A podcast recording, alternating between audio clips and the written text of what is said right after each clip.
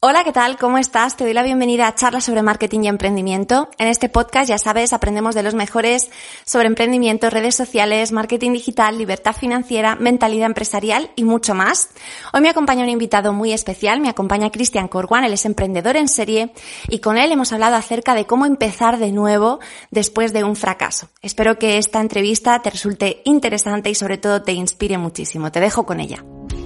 Con más de 20 proyectos en 20 años, Christian Corwan acumula una experiencia de lo más variada. Se ha dedicado a los animales, a la hostelería, a la limpieza, al periodismo, a la construcción y como emprendedor y persona de negocios ha podido conocer el éxito, pero también sabe lo que es el fracaso.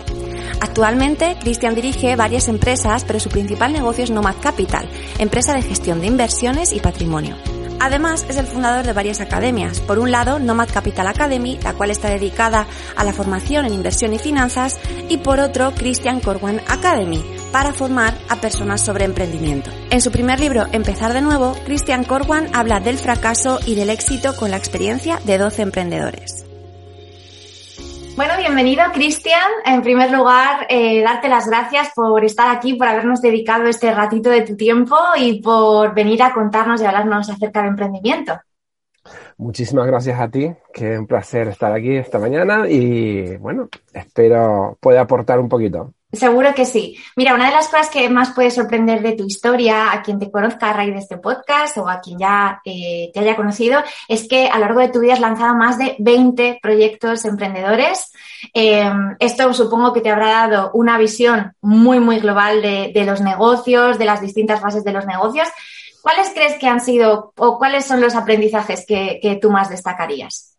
Pues son muchas. los que más Básicamente es que mm, eh, muchas veces en el tema de emprendimiento, ya sea online o offline, porque claro, los primeros, los primeros 12, 13 quizás han sido offline, eh, han sido negocios en el mundo real, digamos, en el físico, em, es que debemos ser realistas. Es decir, muchas veces nos venden el tema del emprendimiento como algo tan bonito, todo tan, bueno, sigue tu pasión y tú tal, y entonces todo, todo va bien y todo eso, ¿no? La cuestión es que si perdemos un poco la visión realista de qué es lo que de verdad funciona, qué es lo que demandan los clientes, porque el emprendimiento no se trata que tú hagas lo que tú quieres únicamente, sino que de lo que tú quieres hacer también tenga unos clientes que estén dispuestos a pagarte lo que tú quieres cobrar.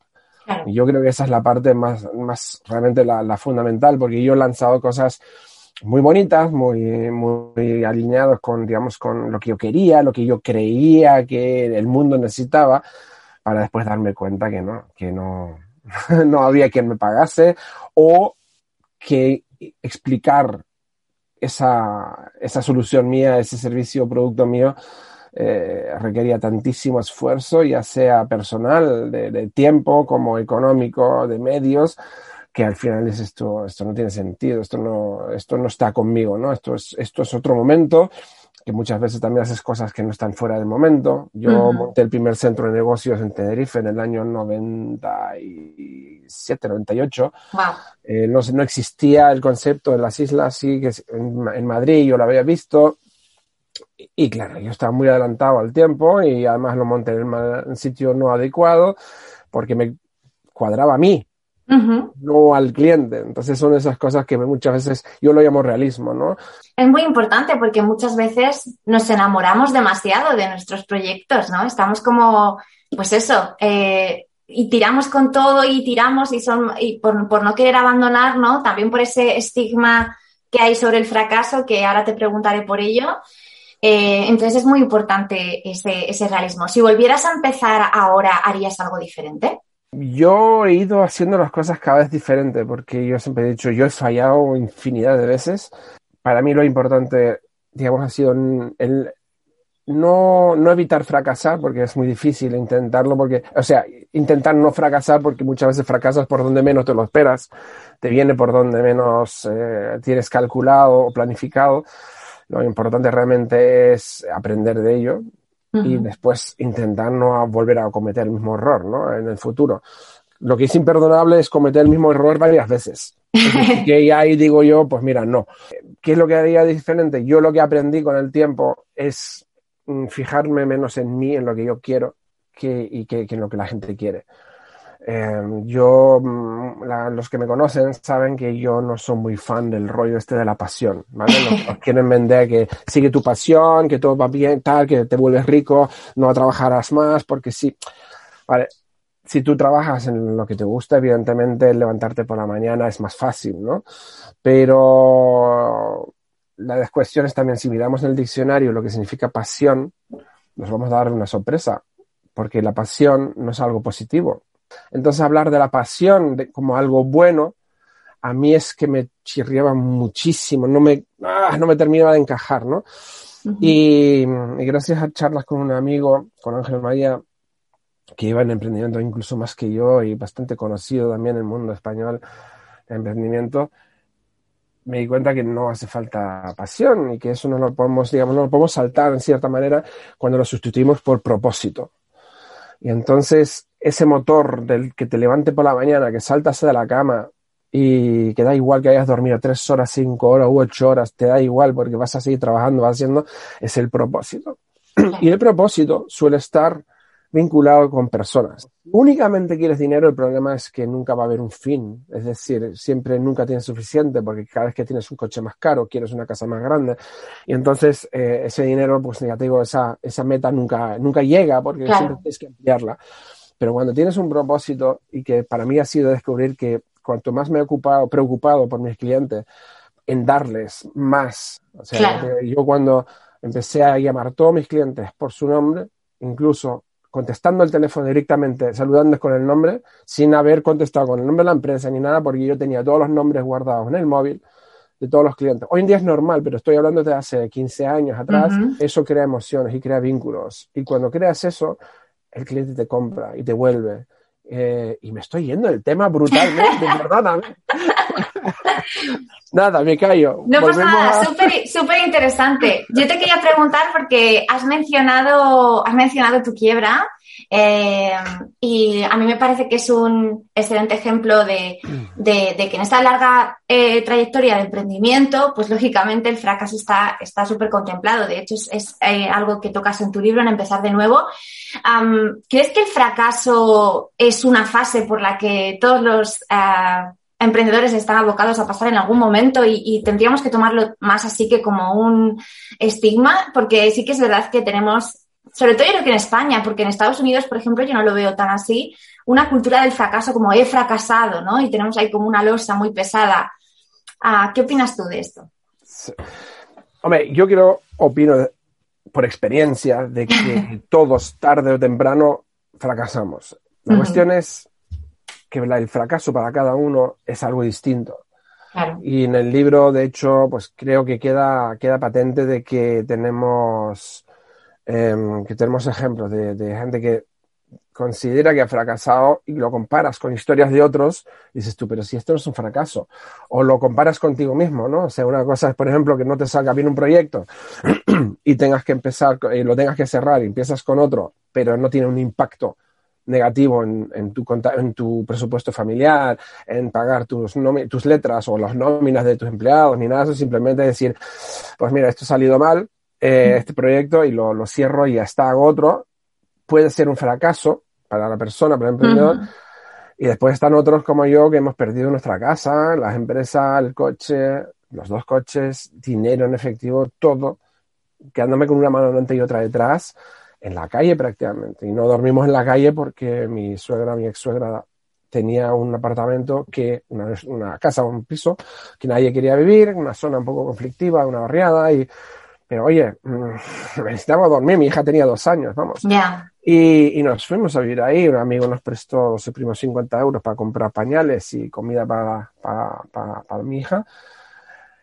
Y para mí eso era un fracaso un fracaso, pero vamos, eh, lo peor. Yo, ¿Cómo se vuelve a empezar después de eso? ¿Cómo se vuelve a empezar después de vivir, pues, de vivir todas esas cosas? Eh, lo bueno es que me lo preguntas ahora y que de esto hace casi 19 años o 18 años. Eh, fue en el año 2002 y, y, hoy por hoy sí que lo puedo contestar. Me hubieses preguntado a lo mejor hace 7, 8 años atrás y no habría podido responderte porque no había llegado a plantearme reflexionar sobre ello. Es una de las cosas que también aprendí, que hoy en día hay que reflexionar muchísimo más, de ahí el segundo libro, que ahora lo hago constantemente, me replanteo cosas, reflexiono, me tomo tiempo. Yo en su momento, evidentemente fracasas, pierdes, entregas la llave de tu casa, pierdes los coches, te, quitan todo, te, te, embargan cuentas y tal, y tú no te planteas, ay, ¿qué ha pasado? A ver cómo salgo de esta. Claro. Haces. Punto. Sobrevives. No hay más. Sobrevives. Tiras para adelante. Los hay. Yo pensé, yo pensé, digo, mira, no se puede caer más bajo. Y sí, podría haber caído más bajo. Podría haber caído en el alcoholismo, podría haber caído en drogas, podría haber caído enfermo, mi hija podría haber caído enferma, mi mujer podría haber caído enferma. Podría haber pasado muchísimas cosas que habrían empeorado, vamos, una barbaridad la situación que ha pasado. Por lo cual, en cierta manera, otro de los aprendizajes con el tiempo, debí no sé lo, si lo, que sentí, no recuerdo lo que sentí, pero desde luego debí sentir gratitud de que no, la cosa no fuese peor. Cuando aunque tú creas que las cosas dices, esto no puede ir peor. Y únicamente piensas en sobrevivir y en dar de comer a tu hija, dar a comer tú, comer a mi mujer, salir adelante y, tal. Entonces, eso fue mi obsesión durante muchísimo tiempo, ¿no?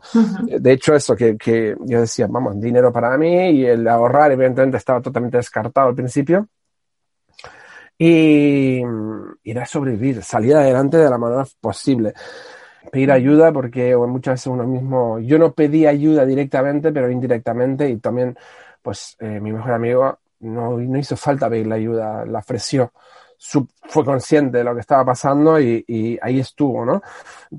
pero lamentablemente también no es lo más habitual. Es decir, no, no tienes siempre alguien ahí que está echándote una mano, ¿no? Pero hay que pedir ayuda, no solo para pedir dinero, para pedir comida, que también, pero hay que pedir ayuda para, para entender qué ha pasado, qué, cómo puede salir un mentor, alguien que, te, que te guíe, que te, que te aporte otro punto de vista, porque tú lo que necesitas son puntos de vista. Eh, necesitas motivación, necesitas alguien que te ponga la mano en el hombro, que te diga, va a salir todo bien. Y sales adelante, pues eso, teniendo a alguien a tu lado. Si no lo tienes, buscándolo, pidiendo ayuda de, la, de lo más honesto del, y humilde sobre todo, ¿no? Yo creo que lo, una de las cosas es no perder la humildad y yo creo que esto me dio la posibilidad de, de volver a empezar, ¿no? A empezar de nuevo. y, y, una de las cosas que no tiene mucho que ver del todo, pero por ejemplo el título, mucha gente dice, ay, empezar de cero. Digo, no, empezar de cero no. Fue de hecho, fue una idea que tuve para el título del libro. Digo, empezar de nuevo, porque nunca empiezas de cero. Nunca. ¿Tú crees que hay alguna forma de salir fortalecidos de, todo esto que nos está pasando, de, este, de esta locura social y, económica y, sanitaria? Yo creo que sí. Pero no es fácil. no es fácil. yo lo primero que diría es apaga la tele, deja de escuchar a los, a los medios de comunicación masivos, la prensa, los de siempre. Yo creo que esto no va a acabar a corto plazo ni en broma, porque hay mucha gente que está sacando demasiado beneficio, sobre todo los políticos, y no van a querer que esto acabe, vamos. O sea, porque hay países que lo han hecho de una manera determinada y lo han prácticamente es que no hay casos, no hay nada, está todo funcionando normal. Y, y tú miras sus políticas y son totalmente contrarias, opuestas a, a, las de Europa, ¿no? Eh, yo creo que si queremos salir de esta, que sí, que hay que, digamos, colaborar, hay que, hay que mirar por, la, por el país o lo que sea, lo que tú quieras, sí, vale, pero yo creo que hay que mirar por uno mismo, ser un poco egoístas en ese aspecto, pero sobre todo mirar por tus clientes, en el sentido de que es probable que con el negocio tal y como se ha llevado hasta ahora, los últimos cinco años, diez años, no vas a ningún lado. ¿vale? Esto ha sido un cambio de paradigma donde hemos visto de que te encierran, te quitan la posibilidad de abrir. Es decir, por mucho yo quiera, no puedo. ¿Por qué? Porque las circunstancias me lo, me lo, me lo impiden, ¿no? Entonces ya dices tú, esto no cuadra, yo quiero pero no puedo, no me están dando ayuda, no me están dando nada. Entonces, mantener un negocio que tradicionalmente, como lo hemos llevado muchos años, no tiene sentido en muchos casos la, es la cuestión de reinvención. Y ahí es donde normalmente el carácter emprendedor de la gente saldrá un poquito a, relucir, ¿no? Decir, ¿qué puedo hacer? Y una de las cosas que siempre digo, es muy probable que tú mismo, por ti mismo, no vas a averiguar qué puedes hacer. Si ya tienes una clientela y has trabajado años y tienes contactos, tienes teléfonos, tienes emails de gente, habla con tu gente, habla con tus clientes, pregúntales, dónde está ahora mismo su mayor dolor, averigua, escúchales, ¿no? Porque Normalmente se dice que tenemos una boca y dos orejas para eh, escuchar el doble de lo, que, de lo que hablamos. Pero yo el otro día oí una cosa mucho más interesante que me encantó. Digo, aprende a hablar el último. ¿Vale? Aprende a aguantarte. Primero escucha a todo el mundo. No escuches, el, no escuches el, el doble de lo que hablas. No, cállate. Simplemente haz preguntas y deja que la gente hable. Y cuando todo el mundo haya hablado y hayas escuchado a todo el mundo, tú hablas porque probablemente de lo que tú ibas a decir o lo que tú pensabas, cuando hayas escuchado a todos vas a cambiar. Porque si eres emprendedor, es verdad, no solo eres un, especialista en una cosa que es la que tú, a lo que tú te llevas años dedicando, sino tienes ese espíritu, esa semilla de, de, inquietud y tengas un mínimo de capacidad de adaptación, vas a plantearte y decir, bueno, mm, aunque sea temporalmente, hasta que esto cambie y mi negocio principal pueda volver a arrancar, ¿qué puedo hacer? Pues, tienes que dar facturas, tienes que dar de comer a tu familia. Pues entonces, aparca tu pasión o lo otro que has estado haciendo, ¿vale? Y mira a ver si te puedes reinventar en otra cosa. No es empezar de cero, es empezar de nuevo. Ya tienes contactos, la gente te conoce. Si tú vas a, a un grupo de personas que ya te han comprado una vez y han tenido una buena experiencia, si tú ahora vas con otro producto, otro servicio, otra solución, es muy probable que te compren muy fácilmente. Porque ya te conocen, ya no tienes que crear ese vínculo de confianza. Únicamente explicarles porque ahora en vez de venderles eh, coches, le vas a vender escobas. En, en, tu segundo libro, en 365 reflexiones, me gusta porque no solamente hablas de negocios, sino que también hablas de inteligencia emocional, de hábitos, de productividad, de salud financiera. ¿Por qué crees que es importante que un emprendedor trabaje todas estas áreas, que, son más que su servicio o que su producto, que son más eh, que, abrir, persiana de, su, tienda o que publicitarse, sino que, son más que tienen que ver consigo mismo? ¿Por qué es, tan importante, por ejemplo, eso, la inteligencia emocional, los hábitos, la productividad? Yo creo que, nosotros somos, igual que ser humano, tú no puedes simplemente ser una cosa, ¿no? Puedes ser buen padre y el resto te lo olvidas. No puedes ser eh, buen trabajador y el resto te olvidas. Un buen marido y el resto te olvidas. Somos todo un compendio de, de, cosas, de habilidades, de, de, de, energías, llámalo como quieras, ¿no? O sea, cada uno pues que tendrá una filosofía de vida y lo llamará de una manera distinta. Pero la cuestión es, necesitamos el conjunto para, para que todo fluya en cierta manera y vaya en la dirección única, que es la que tú quieres, donde tú quieres canalizarte. Eh, yo he estado muchísimo tiempo con problemas de inteligencia emocional. Eh, había cosas que yo no entendía. También descubrí el año pasado, terminando, o sea, escribiendo, eh, empezar de nuevo, que soy TDAH, o tengo características TDAH. O sea, descubrirlo fue para mí fue lo mejor que me ha pasado el año pasado, dentro de todo lo malo, porque por fin entiendo, entendí por qué soy como soy y por qué hago lo que hago y por, por qué hago las cosas como las hago. ¿no? Cuando entiendes cómo eres, eh, puedes canalizar. Entonces ahí, por ejemplo, entra la inteligencia emocional, eh, la empatía, la empatía, la perspectiva de, de, poner las cosas en relación. Entonces, claro, el, el tema de, de, inteligencia emocional, venta, marketing, nosotros tenemos que, que, que, adquirir o tenemos que intentar unificar en nosotros una serie de herramientas que hacen que nosotros vamos a poder ser mejores emprendedores, mejores empresarios, mejores vendedores, mejores, mejores marketianos. Em, sí es verdad de que no podemos ser los mejores en todo, ¿no? Y hay gente pues, que se gasta muchos recursos, mucho tiempo en ser mejores no en algo que son malos. Yo intento y gasto recursos de tiempo, dinero, esfuerzo, en ser mucho mejor en algo que ya soy bueno. De si llegar a ser el mejor, el, el mucho mejor en algo que soy bueno. En lo que soy malo, contrato a alguien. Porque gastar esfuerzos en ser un poquito menos malo de lo que eres ya malo, no, no hay rentabilidad. Entonces es un poco, al principio no puedes, buscar colaboraciones, eh, intercambia tus servicios por otro, que, seguro que hay alguien, si tú eres malo en copywriting, eh, en hacer los textos de tu web, busca a alguien que hace buenos textos y si tú eres muy bueno en contabilidad, ofrécele hacer la contabilidad de su empresa gratis durante X tiempo y ahí es un acuerdo de decir, tú trabajo por el mío y ya está. Pues siempre hay alguien, siempre, porque hay alguien en tu misma situación, siempre lo hay. Y entonces intentar ser la mejor versión de uno mismo, esfuerzos en esa, esa unificación. Muchas veces no nos damos cuenta de dónde están nuestros problemas. Hay que preguntar también. ¿No? A lo mejor no a tu madre, a tu hermano, porque te quieren bien y nunca te van a decir en lo que eres malo, no te lo van a decir. Pero eh, pregunta a tus clientes, pregunta a gente, a tus amigos, dónde puedes mejorar, dónde está tu punto débil, cuál es tu punto fuerte. Y trabaja tu punto fuerte, mucho, mucho, mucho. Tus puntos débiles, intenta pues resolverlos un poquito, pero ya te digo, si tienes que contratar a alguien, contrata un mentor, un coach también para que te ayuden, psicólogos, terapia. No hay nada de malo. Yo ya llevo, llevo un tiempo, el año pasado, con, bueno, ya casi es más una amiga, son charlas de amigos los viernes, y, y, porque a veces lo necesito, porque puedo hablar lo que quiera y además obtengo respuestas profesionales. Claro. Pero me ha ayudado a entender muchas cosas de mí, en ser, intentar ser mejor, porque mejoras en las relaciones personales, de pareja, con amigos, en tu negocio, y cuando todo se fluye y vas en la dirección que tú quieres ir, tu motivación puede volver.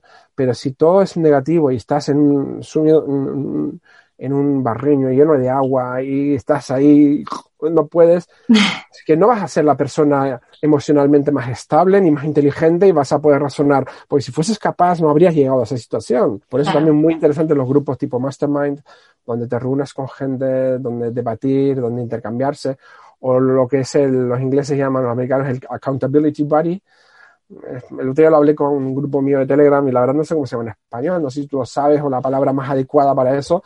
Como un compañero de... ¿no? no sí, para, pero básicamente eso, ¿no? Para mantenerte...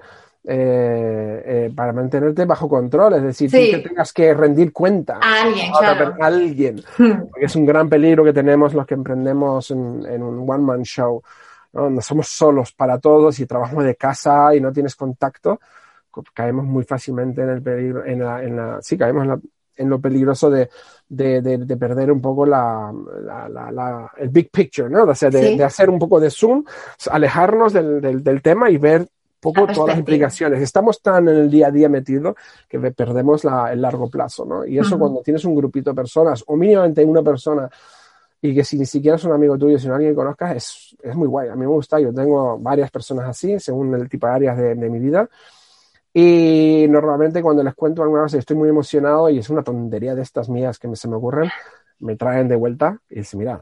Bueno, Cristian, ha sido un placer tenerte con nosotros eh, esta mañana, de verdad. Eh, una gozada escucharte, eh, escuchar de tu experiencia y de hablarnos del éxito, del fracaso, del emprendimiento y de todos los temas que nos has traído hoy. Así que, de verdad, muchísimas gracias y para cuando quieras, aquí estaremos, para cuando quieras volver. Un placer, me ha encantado. Me ha encantado también la libertad que me has dado. Yo sé que me suelo ir por los, los, ¿cómo se los cerros de Úbeda, ¿Sí?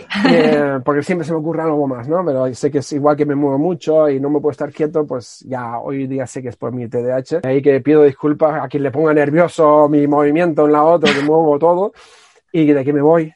Pero creo que el, el, conseguir un poquito, añadir cositas y conseguir un poco la, eh, aportar y que los demás a lo mejor puedan conseguir un punto de vista alternativo y que de todo se sale. Os lo digo de verdad. Y si yo he salido adelante después de lo que me ha pasado, cualquiera puede, porque yo no tengo estudios especiales, yo no he hecho libro de universidad ni nada del estilo, por el estilo. He hecho toda mi vida como lo he hecho y intentado salir adelante. Así que animo a todo el mundo a, a, a, intentar sobrevivir y sobre todo seguir tu podcast, porque la verdad me gusta, estar trasteando un poquito y he visto gente muy interesante que conozco también. Así que gracias por invitarme a participar en tu programa y nada, lo mismo te digo, aquí estoy para cuando quieras volver a estar grabando mucho más, mucho más de lo que estaba seguramente. Aquí me tienes a tu disposición y la de tus oyentes. Genial, muchas gracias, muchas gracias. Chao, adiós. Si te ha gustado esta entrevista, no dudes en visitar comunicacen.com barra blog, donde vas a encontrar otras entrevistas a expertos acerca de temas muy apasionantes y además vas a poder acceder a mis recursos gratuitos para potenciar tu marca o negocio en el mundo digital.